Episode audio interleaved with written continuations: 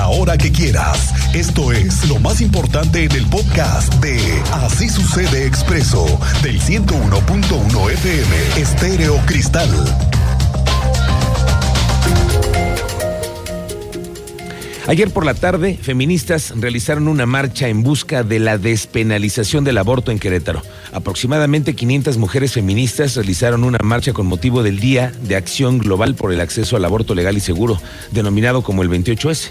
En punto de las 4 de la tarde comenzaron a concentrarse las mujeres en Plaza Constitución para salir a las 5.30 de la tarde y tomar las calles del centro histórico. Durante el recorrido realizaron performance o pintas sobre la Alameda y las calles para exigir esto, la despenalización del aborto y justicia para los feminicidios. Aquí una mujer que participó.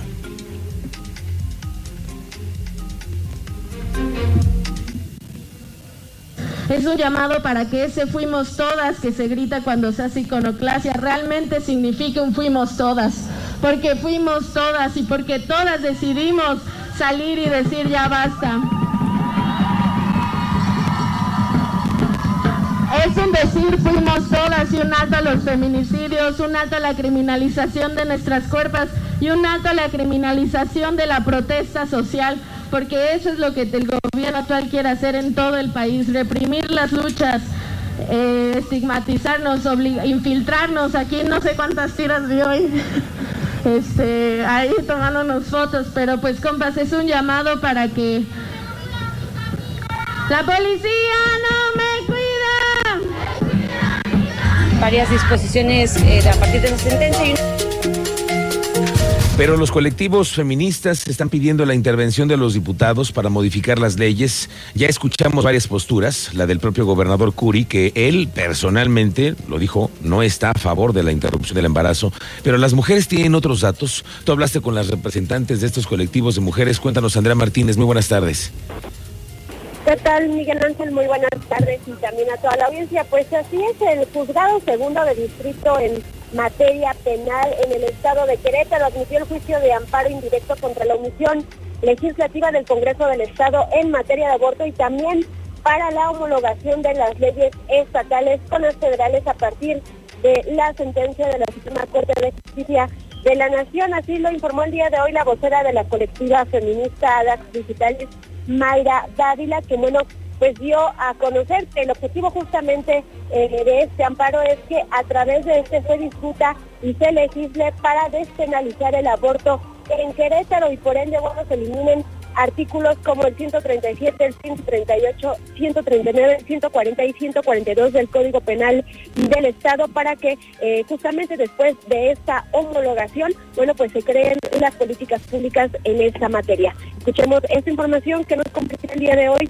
esta vocera de la colectiva feminista ADAX Digitales varias disposiciones eh, a partir de esa sentencia y una de ellas es que los eh, se, declaran inconstitucionales aquellas normas de los estados que utilicen el derecho penal para criminalizar, para castigar a las mujeres que deciden eh, ir a procesos de interrupción del embarazo. Entonces lo que vamos a buscar es que se homologuen las leyes estatales con las federales por ser inconstitucionales. Van a tener que discutir eh, reformar y acomodar las leyes. Y bueno, Mayra Dávila dio a conocer que este amparo lo interpusieron justamente apenas el lunes pasado y ya el día de ayer el juzgado, bueno, pues les notificó que fue admitido y que ahora se encuentra bajo el expediente 1101 diagonal 2022. Ella, bueno, pues nos informaba que esta notificación la recibirán el Congreso del Estado y también el titular del Poder Ejecutivo.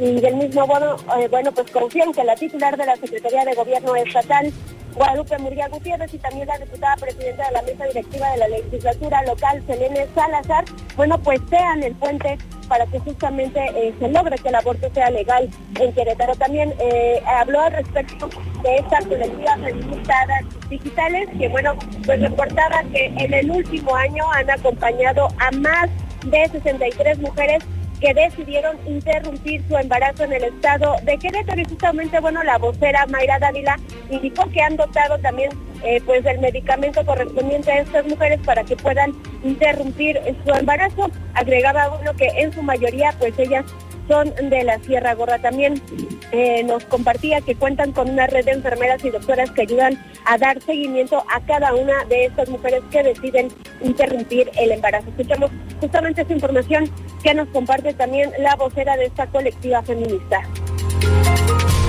Nosotras estamos haciendo el trabajo que tendría que hacer, por ejemplo, la Secretaría de Salud, es decir, nosotras llevamos acompañamientos de mujeres que deciden interrumpir sus, eh, que interrumpir embarazos. Nosotras tenemos que dotar a las mujeres de este medicamento. Tenemos tres bancos de misoprostol hasta el momento y es eh, es un tema de agenda pública, la salud es un tema de política pública que el Estado tiene que atender. Entonces nosotros consideramos que el no discutir, el no despenalizar y dejar de criminalizar a las mujeres que abortan es una violencia permitida por el Estado. Bueno, eh, revelaba que en eh, su mayoría de las mujeres que apoyan, eh, bueno, pues son mujeres originarias de la Sierra Gorda y que, bueno, tienen un periodo máximo de 12 meses de gestación, de acuerdo con lo que establecen las recomendaciones internacionales. Y bueno, finalmente la vocera de la colectiva feminista de Africanos, bueno, afirmó que en ninguno de los más de estos 63 casos de acompañamiento pues en ninguno ha enfrentado un proceso de carácter judicial. Esta fue la información, Miguel Ángel. Gracias, André Martínez. Estamos pendientes. Aquí tenemos información para quienes me han solicitado temas de la vacunación de la influenza.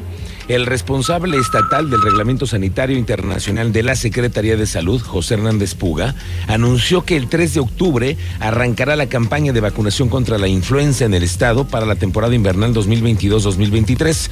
Dice que la, la campaña está dirigida primordialmente a los grupos más vulnerables, entre los cuales se encuentran adultos mayores, personas con discapacidad y menos de 5 años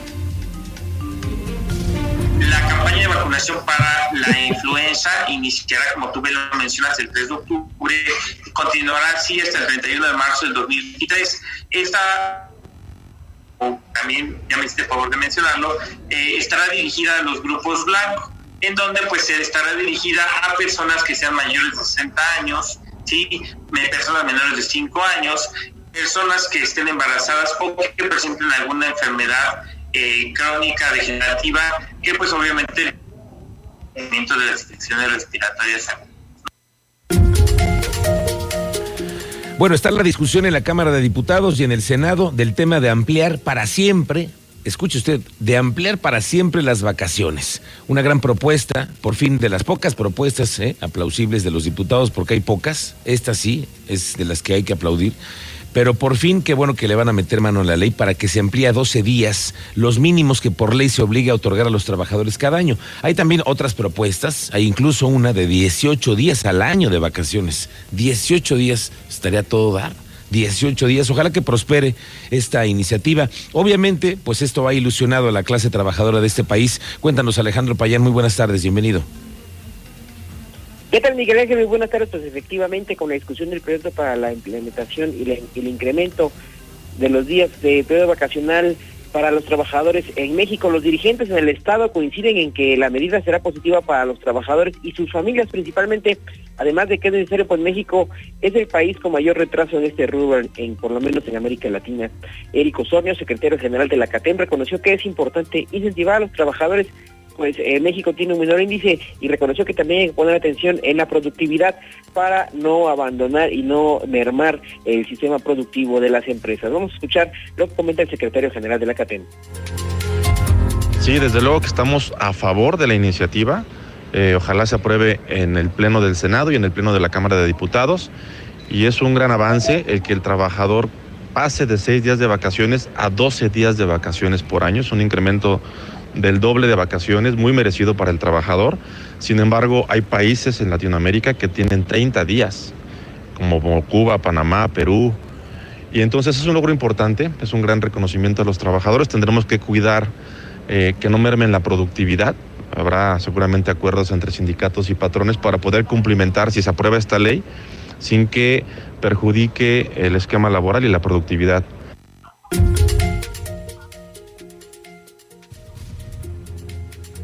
Miguel Ángel, platicamos también con otros líderes sindicales como eh, Cruz Araujo, quien dijo que eh, por respecto a la CTM, el dirigente nacional Carlos Aceves de fue uno de los impulsores de esta reforma en las comisiones, por lo que pues sería importante sin duda eh, incluso por ahí hacer algunas mejoras, como algunos agregar 30 minutos para las mujeres trabajadoras para dar prioridad al tema de la maternidad y poder mejorar también este ambiente laboral que se vive en México y principalmente también en Querétaro, Miguel Ángel. Bien, gracias Alejandro Payán. Incluso también hay que señalar que hay una diputada federal de Morena que está presentando dentro de esta iniciativa que también se, se sancione a las empresas hasta por 90 días de salario, una multa a las empresas que no incumplan o que incumplan más bien con esta nueva ley de no dar las vacaciones. También una multa para las empresas. Oiga, este fin de semana es el del Querétaro Maratón. Tenemos el domingo la edición del maratón que se calcula con más de 20 mil asistentes entre corredores inscritos de todas las categorías. Desde muy temprano hay dispositivos de seguridad para el cuidado de los deportistas y será también un domingo de más movimiento también en los comercios. Al menos los comercios del centro esperan una derrama de 50 millones de pesos por el Querétaro Maratón. Juan Antonio Torres, presidente de la Alianza por el Centro Histórico, dijo que este fin de semana será excelente para el sector del primer cuadro de la ciudad por la derrama económica. Bueno, ya, queremos llegar con este fin de semana de Querétaro Maratón. Estamos esperando ya llegar a nuestro 100% de ventas. Eh, por ahí están ya los números en la mesa. Se espera una recaudación de 50 millones de pesos para este fin de semana de fiesta de maratón para nuestra ciudad. Y siempre el centro histórico, pues es un jugador importante dentro de esta sintonía, porque esperamos recibir por arriba de 25 mil visitantes eh, en, nuestro centro histórico para el día domingo. Entonces, pues las calles estarán abiertas a partir de las 10 y media de la mañana. Es importante saberlo. Bueno, fue esclarecido uno de los homicidios que más fuertes sonaron en junio cuando asesinaron al dueño de una estética. Fue en Carretas, Teniente Mérida. ¿Cómo estás? Buenas tardes. Muy buenas tardes, Miguel Ángel. Buenas tardes a nuestro auditorio. En efecto, la fiscalía ya pudo capturar a este sujeto. En un principio intentó hacer creerle a la policía que la víctima había atentado contra su vida, pero no fue así. Fueron localizados el día de ayer dentro del domicilio indicios que fortalecen la investigación. Les vamos a dar detalle más adelante. Estos hechos ocurrieron el 21 de junio de este año en la colonia Carretas, aquí en el municipio de Querétaro, y derivado de la investigación se conoció que ambos se conocían y convivían regularmente. Y además les tendremos el feminicidio por la noche también en, una, en un condominio habitacional también fue capturado el sujeto por la policía municipal. Correcto, tiene una mala noticia lamentablemente porque se sube otra vez el número de feminicidios. Lo platicaremos más adelante. Gracias, Teniente Mérida. Si usted es amante de los animales, digo, perreros como nosotros, le cuento esta noticia. Los consejos estudiantiles de la UAC están invitando a la comunidad estudiantil a participar en la colecta de suministros para el cuidado de los animales. Se llama Patitas a la Obra. Es una colecta que se va a realizar a partir de ya hasta el 3 de noviembre. Tiene como objetivo donar suministros a las asociaciones encargadas de promocionar la protección y adopción de mascotas. Lo puede usted llevar, que pueden donar cubetas estropajos, esponjas, todos los productos de limpieza de los perros, croquetas cerradas en buen estado y de cualquier marca y tamaño, platos metálicos para alimento, aguas, correas, collares, juguetes. Algunos de los puntos de recolección van a ser los de los alumnos eh, de la fisioterapia en el campus Corregidora y el Consejo Estudiantil de Enfermería en Juriquilla. Le platicaremos de esto más adelante. El director general del Centro Educativo y Cultural del Estado, Manuel Gómez Morín, Emanuel Contreras, anunció que este sábado va a realizarse en este espacio la cuarta edición del Mercado Rosa. Van a participar mujeres emprendedoras y en esta última edición se espera la participación de 70 mujeres emprendedoras que ofrecen diversos productos como artesanía general y productos orgánicos. Esta idea nace, como lo hemos venido mencionando, de un espacio seguro para que todas las mujeres puedan tener aquí un emprendimiento, puedan desarrollar su emprendimiento y sobre todo lo puedan profesionalizar a través de cursos, capacitaciones que se han estado brindando. Tuvimos un registro total de 225 emprendimientos y en ese sentido lo que hemos hecho es darle posibilidad a todas las personas que se registraron para que puedan estar con nosotros eh, en ese sentido exponiendo qué productos tienen y también pues de alguna manera una de las líneas estratégicas que haya la reactivación económica que es de lo más importante. Entonces nace de un espacio que es seguro para todas las emprendedoras, un espacio donde no se les cobra absolutamente nada y al contrario se les capacita, se les da la oportunidad de que puedan mejorar su marca, su eslogan.